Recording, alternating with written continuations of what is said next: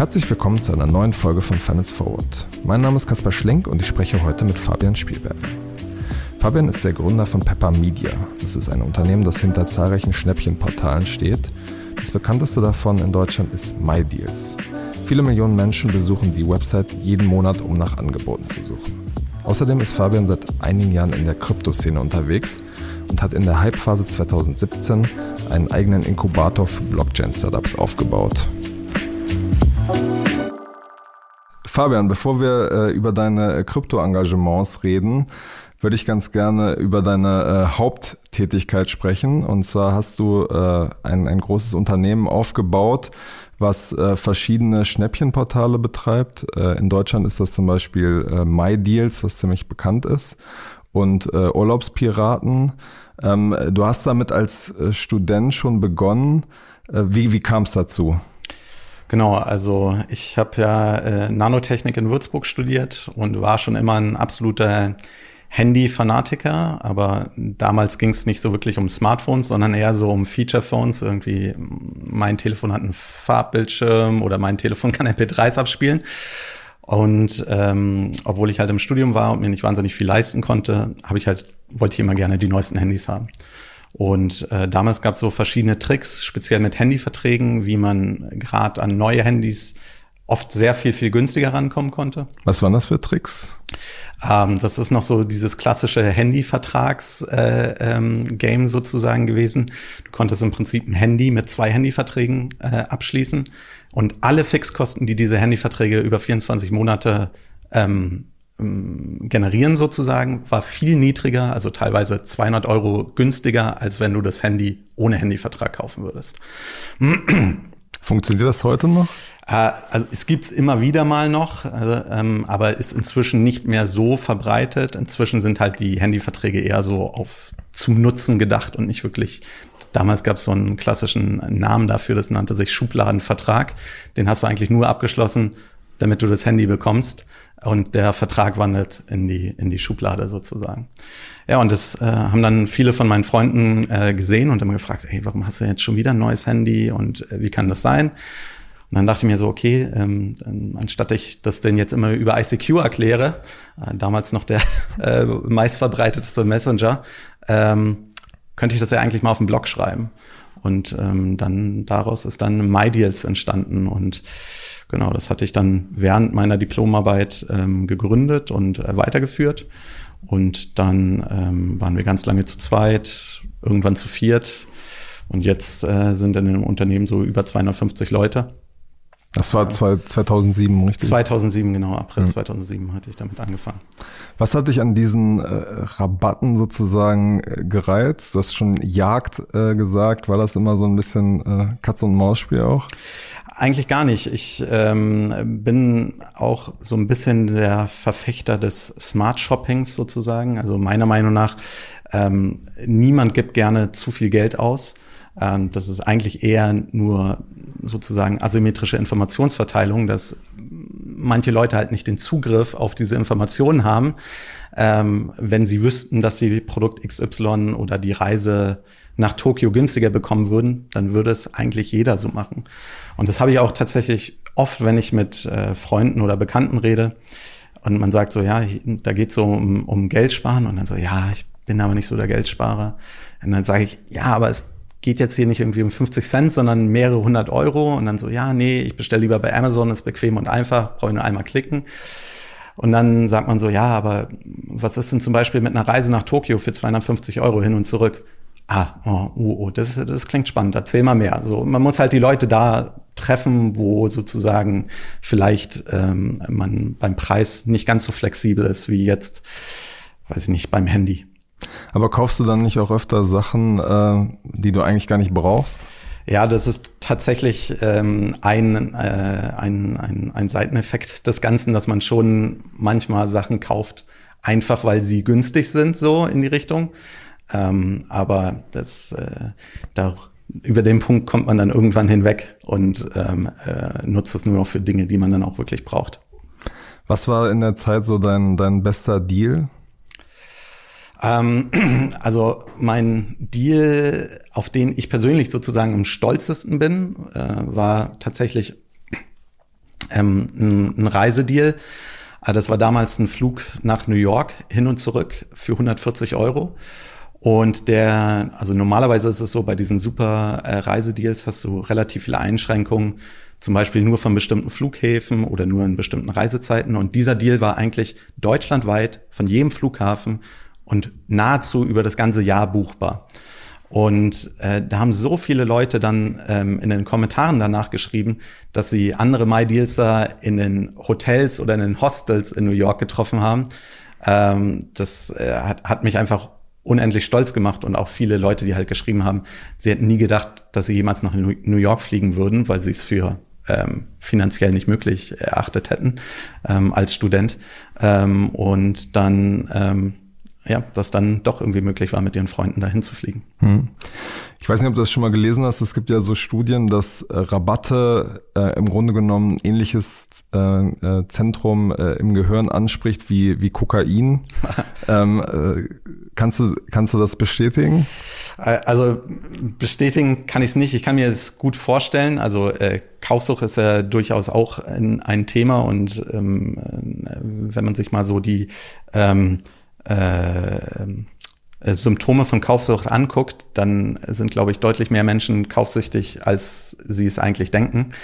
Ähm, und ähm, also es gibt auf jeden Fall ein großes Glücksgefühl, ein Schnäppchen zu schlagen. Ähm, äh, wobei ähm, wir auch uns eigentlich immer weiter eben mehr versuchen darauf zu fokussieren, äh, die Nutzer besser zu informieren und es eigentlich eher darum geht, eine besser informierte Kaufentscheidung zu treffen oder eben auch nicht Kaufentscheidungen zu treffen. Also äh, wie macht man das konkret? Genau, also einer unserer Kernelemente, warum auch äh, MyDeals so populär ist und auch so gut funktioniert, in dem Sinne, dass viel abverkauft wird, ist, dass wir versuchen, so deutlich wie möglich auf die Nachteile eines Produkts hinzuweisen. Weil meiner Meinung nach kannst du nur eine äh, gute und schnelle Kaufentscheidung sozusagen treffen, wenn du die Nachteile eines Produkts kennst, ja. Weil, dass du die Vorteile von irgendwas kennst, das stellt der Hersteller absolut sicher, ja. Äh, der Fernseher kann das gut, er kann jenes gut und übrigens ist er der Beste in dem und dem. Aber die Nachteile, da ziehen sich die meisten ähm, Hersteller noch äh, sozusagen damit um die Ecke zu kommen. Und wir versuchen sozusagen aus den Testberichten äh, und Erfahrungsberichten aus dem Internet das alles so zu aggregieren und äh, zu subsumieren und dann eben speziell auf diese Nachteile hinzuweisen, weil wenn man dann die Nachteile kennt und weiß, dass der Preis gut ist, ähm, dann kann man eine gute Kaufentscheidung treffen. Und vielleicht ist es dann auch das Richtige, eben dieses Produkt nicht zu kaufen. Wenn man viel Fußball guckt, aber der Fernseher nicht so gut für Fußball beispielsweise ist, dann ist es vielleicht gerade nicht das richtige Modell für einen. Du hast ja gerade schon äh, erwähnt, dass bei, bei guten Deals da viele sozusagen draufspringen aus eurer Community. Wie ist jetzt im Moment der Stand? Wie groß ist diese Gemeinschaft? Genau. Also ähm, Deutschland ist ja nur nur in Anführungszeichen unser zweitgrößtes Land. International sind wir in zwölf Ländern. Wir haben so 30 Millionen User pro Monat. Ähm, Deutschland das zweitgrößte. So zum Peak haben wir etwa 11 Millionen äh, monatliche äh, Nutzer. Der Peak war jetzt gerade das Weihnachtsgeschäft, also äh, November, Dezember sozusagen. Und ähm, genau, Deutschland ist äh, immer noch sehr gut vertreten. Er wächst auch schneller als UK, also gehen wir davon aus, dass Deutschland bald auch unser größtes Land sein wird. Kannst du das mit einer bestehenden großen Seite äh, vergleichen? Ja, also ein ganz ähm, ein attraktives Beispiel finde ich immer, ähm, speziell hier im Finance Forward Podcast, vielleicht Check24. Also wenn man mal auf SimilarWeb geht und sich den Traffic von Check24 anguckt, dann sind die so knapp 20 Prozent kleiner als, als MyDeals. Ähm, und auch wenn man dann die App dazu nimmt äh, und sich die App-Daten anguckt, dann, obwohl ähm, ähm, Check24 natürlich irgendwie, weiß ich nicht, ein hohes achtstelliges, wenn nicht sogar neunstelliges TV-Media-Budget äh, spendet und auch hart in die App pusht, sind wir bei den Monthly Actives immer noch über äh, Check Also den monatlich aktiven den Nutzern. monatlich aktiven Nutzern, genau. Hm. Was sind so die, die großen Segmente, wo, wo Produkte, wo Schnäppchen bei euch angepriesen werden?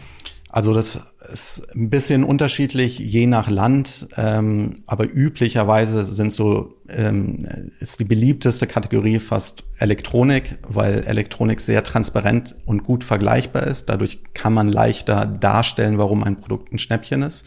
Und die nächst äh, attraktivste äh, Kategorie äh, nennen wir dann Finanzen und Services.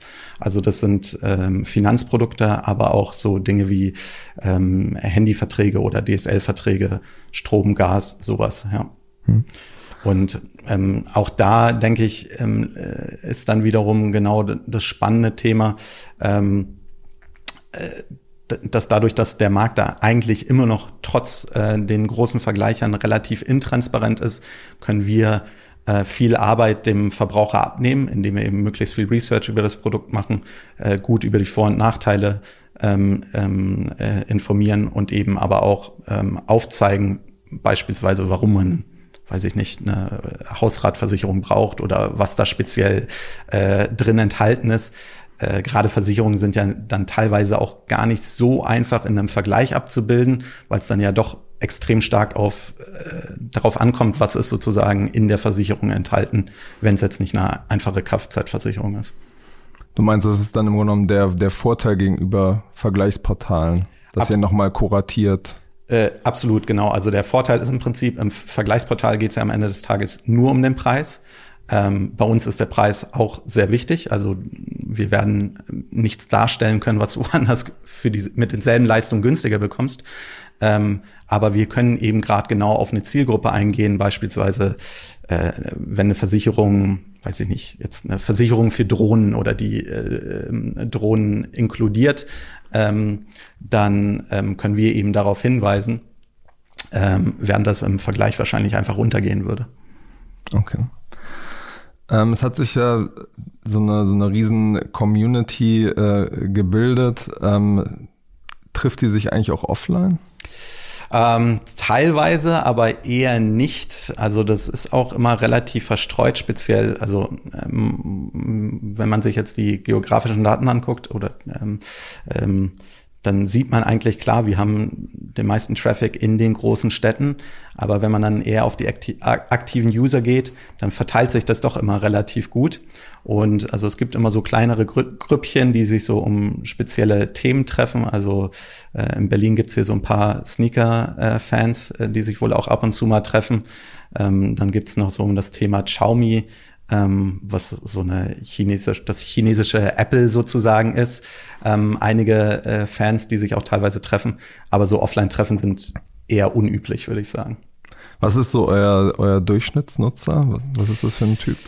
Genau, also das ist wieder von äh, Land zu Land unterschiedlich. Jetzt für Deutschland ähm, ist der Durchschnittsnutzer 29 Jahre alt, ähm, zu 70 Prozent männlich. Ähm, äh, in der Regel besser verdient und äh, überdurchschnittlich gebildet, was äh, auch damit zusammenhängt natürlich, dass man oft äh, seine Karriere als MyDealster sozusagen im Studium äh, beginnt ähm, und dann halt über die Jahre ähm, weiterhin nutzt. Und ähm, das ist so, ein, ähm, glaube ich, ein ganz guter Schnitt. Ähm, früher war die, die, das Durchschnittsalter deutlich geringer, aber es über die letzten Jahre äh, immer mehr gewachsen. Äh, auch wahrscheinlich dadurch, dass wir mehr und mehr Kategorien hinzugefügt haben und auch mehr ähm, äh, Kategorien abdecken, die vielleicht erst später im Leben interessant werden. So sind zum Beispiel aktuell Autoleasing-Deals ähm, sehr populär auf der Plattform. Ähm, dafür muss man dann halt auch schon ein bisschen älter sein, um so einen Leasing-Deal abzuschließen. Hm. Du hast die, die Finanzprodukte schon angesprochen. Ähm, was ist da besonders populär bei euren Nutzern? Äh, ganz klar, äh, Girokonten und Kreditkarten ähm, äh, sind die beiden äh, Top-Produkte. Danach kommen dann äh, äh, Versicherungsprodukte, also sowas wie Hausrat oder Zahnzusatz, ähm, äh, der ganze Kram. Und aber auch Depots sind durchaus spannend.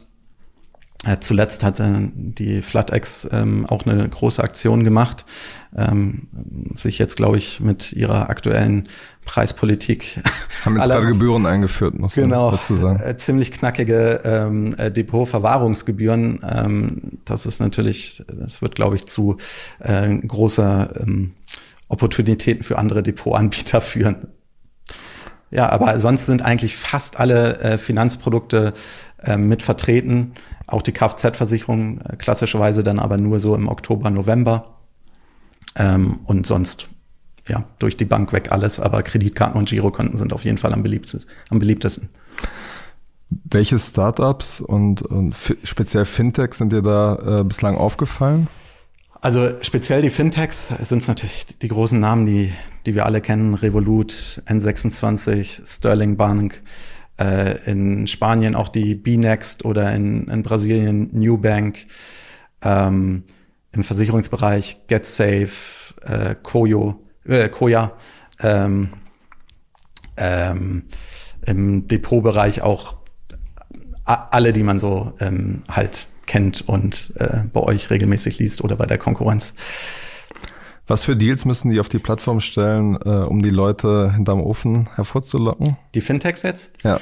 Also bei den Fintechs ist es ja üblicherweise so, dass die denn, äh, dass sie sehr viel ihres Kapitals oder der, der Neukundenakquise im Prinzip in das Produkt stecken und dadurch ein sehr gutes Produkt schon bauen, was alleine schon fast ähm, dealwürdig wäre. Ähm, und dann können, ähm, äh, bauen die üblicherweise eigentlich nur ein relativ kleines Incentive oder ein kleineres Incentive in die Neukundenakquise. Beispielsweise, weiß ich jetzt nicht, ähm, ähm, 30 Euro Amazon-Gutschein oder sowas. Ähm, also das reicht bei einer Challenger-Bank, um eure Nutzer zu begeistern, 30 Euro. Absolut. Also bei einer Challenger Bank, die auch schon ein sehr gutes äh, Produkt hat, ähm, ist das schon ein attraktives Incentive sozusagen. Speziell dadurch, dass die Banken auch nicht ähm, schon die ganze Zeit immer mit einem sehr hohen Incentive äh, draußen sind. Hm. Ähm, ist dann aber oft, das, also das sieht man auch in den Kommentaren, ähm, und äh, was ja, glaube ich, auch eine, äh, die älteren Banken, äh, Banken gerne in, in Ruhe schwelgen lässt, eher so als Zweitkonto oder ich probiere es mal aus ähm, äh, genutzt. Ähm, allerdings würde ich mich, wenn ich jetzt die Postbank oder die Sparkasse wäre, da trotzdem nicht in Sicherheit wahren. Äh, denn nämlich, also speziell jetzt äh, nicht nur die Depotverwahrungsgebühren, sondern wenn jetzt irgendwann der Negativzins kommt, wird es, glaube ich, zu, zur größten Kundenwanderung aller Zeiten jemals bei den Banken führen, wenn sie es wirklich für die äh, Endkunden auch einführen werden. Ähm, ich glaube, da wäre, das wird zu relevanten, äh, ähm, zu relevanten Motivier äh, Motivation führen, auch mal sein Hauptkonto zu ändern. Und ich meine, MyDeals könnte ja ein ganz guter äh, früh, früher Indikator sein, weil die Leute natürlich sehr viel wechselbereiter sind in eurer Community, ähm, schnell mal einen Vertrag zu wechseln oder ein Konto zu wechseln und ein Depot zu wechseln. Ja, und ich würde auch sagen, üblicherweise sind es eben die Nutzer, die von ihren Freunden, Bekannten, Eltern etc. gefragt werden, was sie denn machen sollen. Also ich bin auch dieser Typ im Freundeskreis, der gefragt wird, hey, wo soll ich denn mein Depot machen? Äh, zu welcher Bank soll ich denn gehen? etc. pp. Ähm, ich sag mal so, unsere Zielgruppe ist die äh, überdurchschnittlich informierte über äh, die Produkte Natürlich machen die dann auch gerne mal was, was vielleicht für den Otto Normalverbraucher ein bisschen zu kompliziert erscheint. Aber sie sind dann halt am Ende des Tages die Leute, die halt die Ratschläge geben in ihrem Freundeskreis. Die Influencer sozusagen. Sozusagen, genau, die, die alten Offline-Influencer. Ja. Was für Fintech-Produkte nutzt du dann selber? Also ich benutze oder ich bin wirklich extrem und habe, glaube ich, so ziemlich äh, alles mal durchprobiert. Also Revolut, N26, äh, jetzt sogar auch hier im, im, im B2B-Bereich äh, First von, von der Deutschen Bank. Wie fandest ähm, du das? Es ist momentan noch sehr einfach. Also es ist wirklich ein absolutes No-Frills-Product. Ähm, kann man nicht anders äh, sagen. Da passiert nicht viel. Das ist im Prinzip eine gerebrandete Postbank-Oberfläche. Aber wenn ich ganz ehrlich bin, ich erwarte auch nicht mehr für den Preis. Und das ist okay. Und ich glaube, manchmal vertun sich die ähm, Alten auch ein bisschen damit, dass sie immer äh, zu viel auf einmal wollen. So, dann man, es erwartet jetzt niemand, dass die Deutsche Bank äh, ähm, in ihrer App die, die N26 jetzt von, von der, vom UX schlagen würde. Das, das erwarte ich nicht, das brauche ich aber auch nicht. Aber zumindest muss das Pro äh, Produkt konkurrenzfähig sein. Und beispielsweise die Commerzbank, die neue App, die ist mega. Also die ist richtig, richtig gut. Ähm, ja, ich würde sogar fast sagen, fast besser als N26 oder auf jeden Fall besser als Revolut. Ähm, ähm, N26 hat schon noch einige andere nette Spielereien da drin. Unter welchen Kriterien vergleichst du das so? Das würde ich jetzt einfach so als normaler Endverbraucher hm. für die üblichen Sachen, ähm, äh, die man so äh, braucht, wie eine Überweisung machen. Ähm, die würde ich dann auch gerne, wenn ich sowas dann blöderweise per Post äh, bekomme, auch einfach per Foto machen.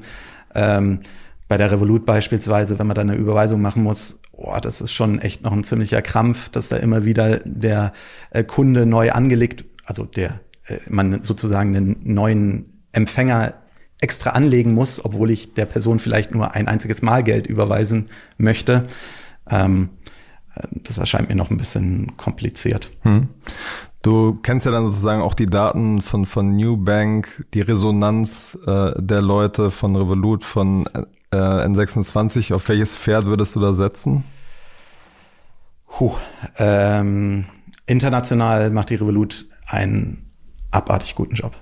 Ähm, also ähm, ähm, wenn wir so die Zahlen ähm, von N26 versus Revolut beispielsweise in Frankreich sehen oder UK, ist das schon nochmal ähm, oder auch die, ähm, äh, die Resonanz hat die Revolut schon einen ganz guten Ansatzpunkt da.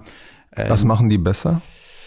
Ich kann es gar nicht so genau sagen, warum, also äh, was sie besser machen, ist halt ihr FX-Thema ähm, also ihr, ihr, ihr Forex-Thema. Also sozusagen die Auslandsüberweisung. Genau, da, da sind die meiner Meinung nach schon besser. Ähm, da pusht der N26 auch gar nicht. Die wollen ja wirklich eher so in das, in das Bankthema hinein. Ähm, aber sowas ist halt in Ländern wie Polen total populär. Halt, ähm, die rechnen viel zwischen ähm, äh, polnischen Slotty und Euro und viel Verwandtschaft in UK und dann zwischen äh, GBP und PLN immer wieder um. Und da hast du halt einen ganz guten ähm, äh, Ansatzpunkt, glaube ich. Ähm, Sonst äh, vom UX ist die New Bank genial. Also das ist. Äh, Hast du die selber auch schon mal ausprobiert? Äh, ich ich habe die leider selber nicht, oder was heißt leider? Ähm, aber ähm, unsere brasilianischen Kollegen haben die teilweise und in Brasilien ist das ja auch so ähm, sehr üblich, alles auf Raten zu zahlen. Also auch deine Supermarkteinkäufe werden dann halt in drei Raten beispielsweise gezahlt. Und wie du, wie übersichtlich das in dieser App ist, was du noch an ausstehenden Raten hast, wie du die be begleichen kannst ähm, wie, oder wie du die auch begleichen willst, sozusagen. Also beispielsweise, ich will jetzt alles auf einmal abzahlen. Das ist schon echt ziemlich cool gemacht. Also ähm, Brasilien ist äh, UX-mäßig echt, äh, gibt es ganz, ganz coole Apps. Mhm. Jetzt lass uns äh, nochmal äh, zum Thema Krypto kommen. Äh, da bist du 2017 äh, in dieser Hype-Phase eingestiegen. Ähm, war das so ein Fear of Missing Out, was dich dazu bewegt hat? Also, also Gott sei Dank bin ich ein bisschen früher äh, eingestiegen, ähm, ähm, allerdings nicht so früh, wie es äh, möglich gewesen wäre. Ähm, äh, ich weiß noch damals, ich glaube, wir hatten auf MyDeals den allerersten Deal zu Bitcoin 2011 äh, damals hat ein User beschrieben, wie man sich sozusagen effektiv eine Grafikkarte kostenlos kaufen könnte, indem man Bitcoin meinen würde. Ich habe das damals noch ein bisschen als Blödsinn abgetan, ärgerlicherweise. Äh, dann hatte ich noch meine zweite Chance, dass ähm, einer unserer Programmierer damals ähm, meinte, oh, guck mal, Fabian, jetzt gibt's diese den ersten Commercial äh, Bitcoin Miner. Ähm, äh, lass doch mal einen kaufen zum Spaß ähm, oder mehrere. Ähm, ich habe leider die Opportunität sausen lassen. Er hat's gemacht, sehr schlau von ihm. Und ist jetzt sehr reich, oder? Also ich, ich, ich glaube, er kann gut leben auf jeden Fall, ja. Ähm, aber Gott sei Dank hatte ich damals dann die Chance, das war so 2013 oder sowas. Ähm, da stand der Kurs noch bei äh, 300 Euro, dann ein bisschen zuzuschlagen. Genau, und dann ähm, 2017, ähm, aber damals, äh, was mich auch ein bisschen ärgert, ähm, hat mich eigentlich niemand so zur Seite genommen und gesagt, so, das ist nicht einfach nur digitales Geld, ähm, weil so habe ich das irgendwie abgetan. Ah, okay, Bitcoin, okay, so digitales Geld, okay, kann ja mal interessant sein, kaufe ich mal ein paar. Was ist es aus deiner Sicht eher? Ja, also der äh, für mich der wirklich der der wo, wo ähm, der Groschen gefallen ist sozusagen, war eigentlich mit der, ähm, nachdem ich Ethereum verstanden habe, beziehungsweise das Smart Contract System, ähm, dass du sozusagen Geld programmierbar machen kannst. Und ähm, dass das sozusagen die Software des Geldes ist. Und das war für mich dann wirklich ein, ein krasser Aha-Moment, wo ich dachte, okay, äh, äh, dann, äh, wenn man dann so ähm, down in, im Rabbit Hole ist, äh, dann siehst du auf einmal die ganze Welt nur noch in, in Blockchains. Und ich glaube, früher oder später wird es auch so kommen, aber ähm, idealerweise wird man als Endverbraucher davon gar nichts mitbekommen. Ähm, aber ja, warum sollten wir Notare ähm, äh, so viel Geld zahlen? Ähm, warum äh, sollte eine Versicherung, warum kann eine Versicherung beispielsweise kein ähm, kommunales Projekt sein, wo wir uns alle gegenseitig versichern und ähm, wir ähm, sozusagen Zinsen dafür bekommen, dass wir Geld in die Versicherung einzahlen. Äh, das ist, erscheint mir ähm, für die etwas weiter entfernte Zukunft auf jeden Fall sehr, sehr logisch. Ähm, ja, und dann ähm, genau, bin ich so 2017 ähm, anfangs noch viele gute ICOs mitgemacht. Ähm, Wie viel Geld hast du dann da so reingesteckt? Eigentlich immer relativ wenig. Also jetzt vergleicht das, also das heißt relativ wenig. Das ist natürlich immer Definitionssache, aber man, man fängt mit weniger an und äh, also ein paar tausend, oder? Na, ja, sozusagen, ja.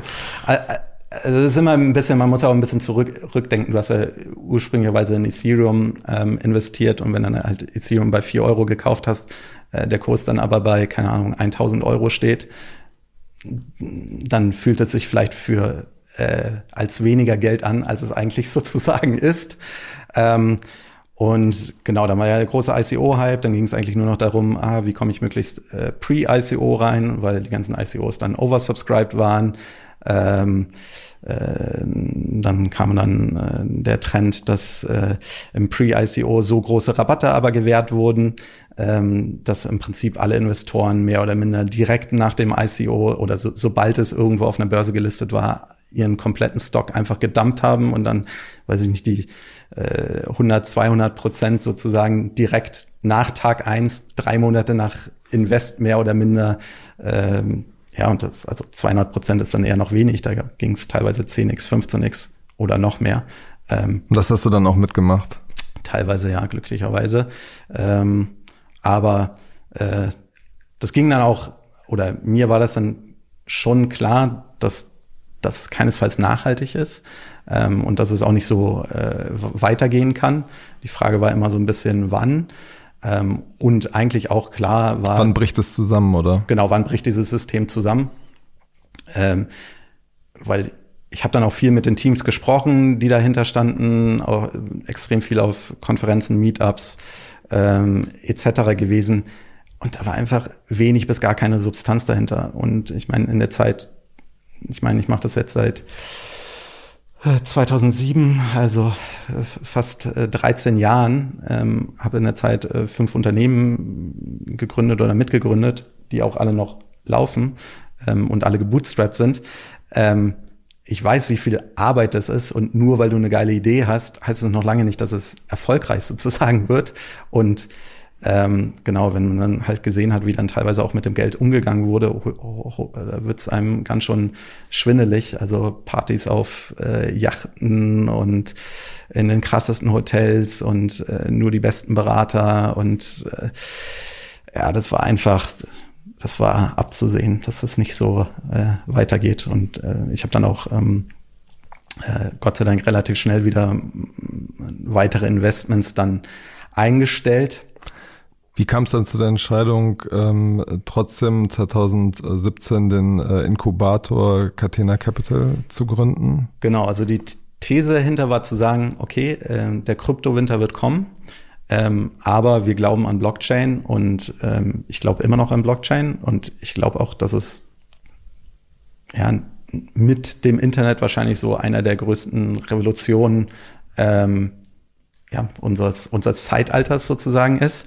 Ähm, aber es wird halt viel, viel länger dauern als ursprünglich gedacht. Ähm, Wie lange?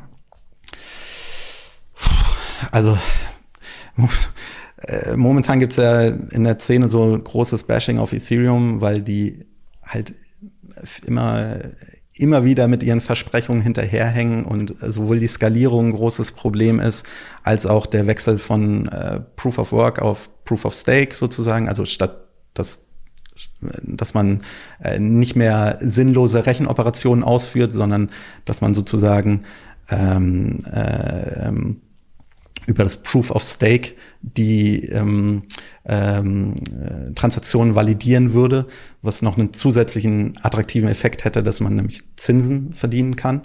Ähm, und da hängen halt hängt halt alles noch hinterher. Und 2018 hat man dann gesagt, okay, Scaling ist das größte Problem oder 2017 war es Adoption. Äh, alle dachten, oh, wie, wie kriegen wir mehr Adoption, wie kriegen wir mehr Adoption?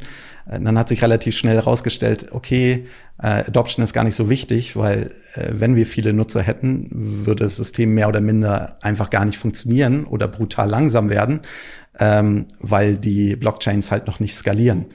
Und das hat man auch schon bei Ethereum gesehen, dass ähm, bei sehr populären ICOs äh, die Transaktionsgebühren äh, brutal in die Höhe gestiegen sind, weil alle unbedingt wollten, dass ihre Transaktion halt als erstes äh, reingeht, äh, damit der ICO nicht schon vorher oversubscribed ist sozusagen. Und äh, genau, dann ähm, haben viele Leute eben auf die Scalability gepusht und da stehen wir aktuell immer noch am System. Also es ist schon noch sehr äh, protokolllastig, würde ich sagen. Und mhm. das, das war vielleicht auch ein bisschen ähm, der Fehler ähm, von unserer Investmentthese. Also die Investmentthese war zu sagen, okay, es kommt der Kryptowinter. Wenn der Kryptowinter kommt, ähm, äh, wie können dann Startups überleben? Und die Idee war zu sagen, alles, was sozusagen die Szene begleitet und ähm, jetzt schon heute Geld verdienen würde. Also das sind zum Beispiel Exchanges, also ein, ein Binance äh, ist inzwischen der größte Crypto-Exchange der Welt, äh, verdient, äh, ich weiß jetzt gar nicht mehr genau, ob es mehr als die Deutsche Bank ist, aber äh, in einer ähnlichen Größenordnung. Ähm, äh, an Profit, Profit, nicht Umsatz natürlich.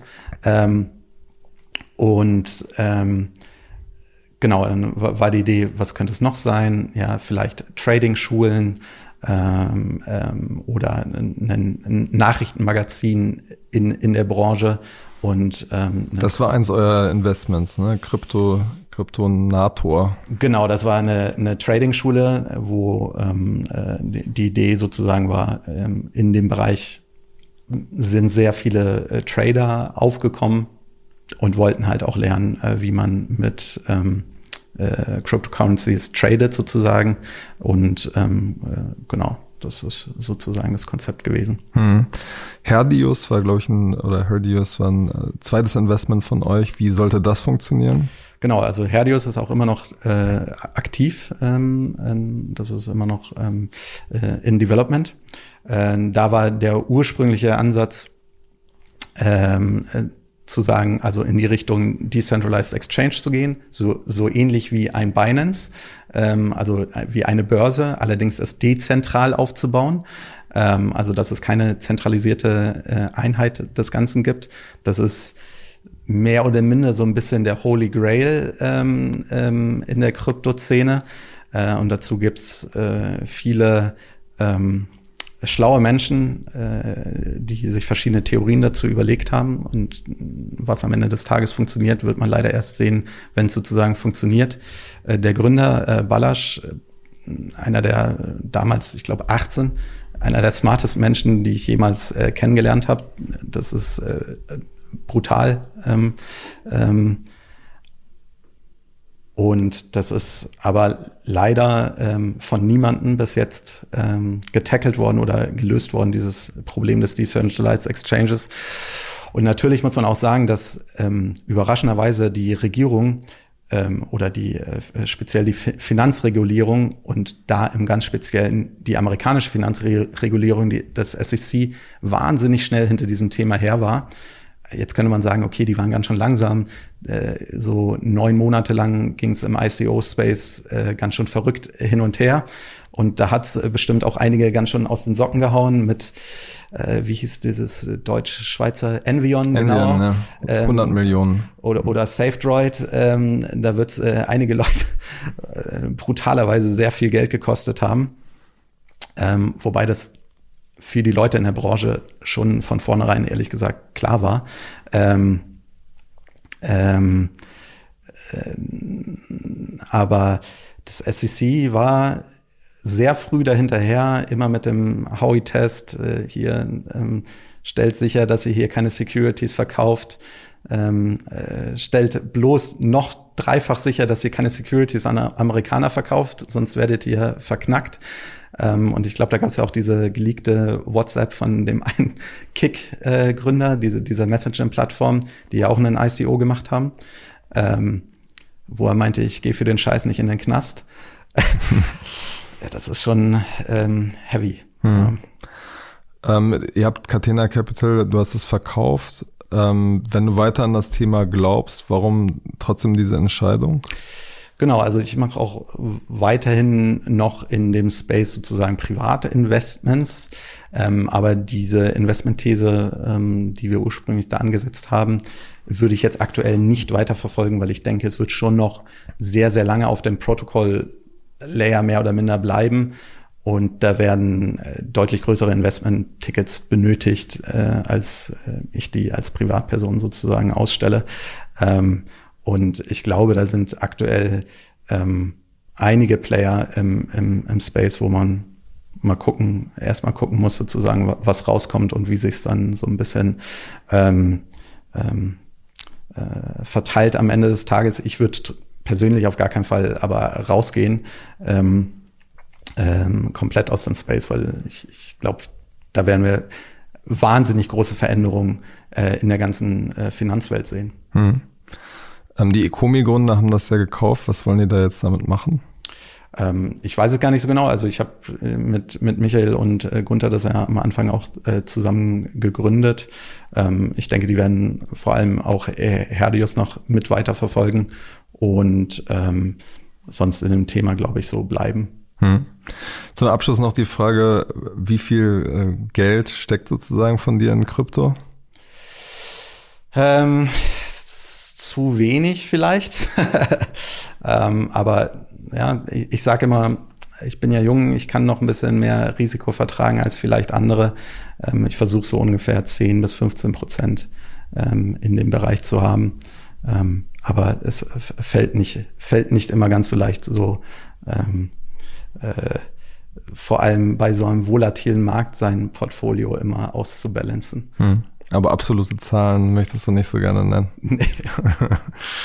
okay, alles klar. Vielen Dank, Fabian, und bis zum nächsten Mal bei Finance Forward. Danke dir, Kasper.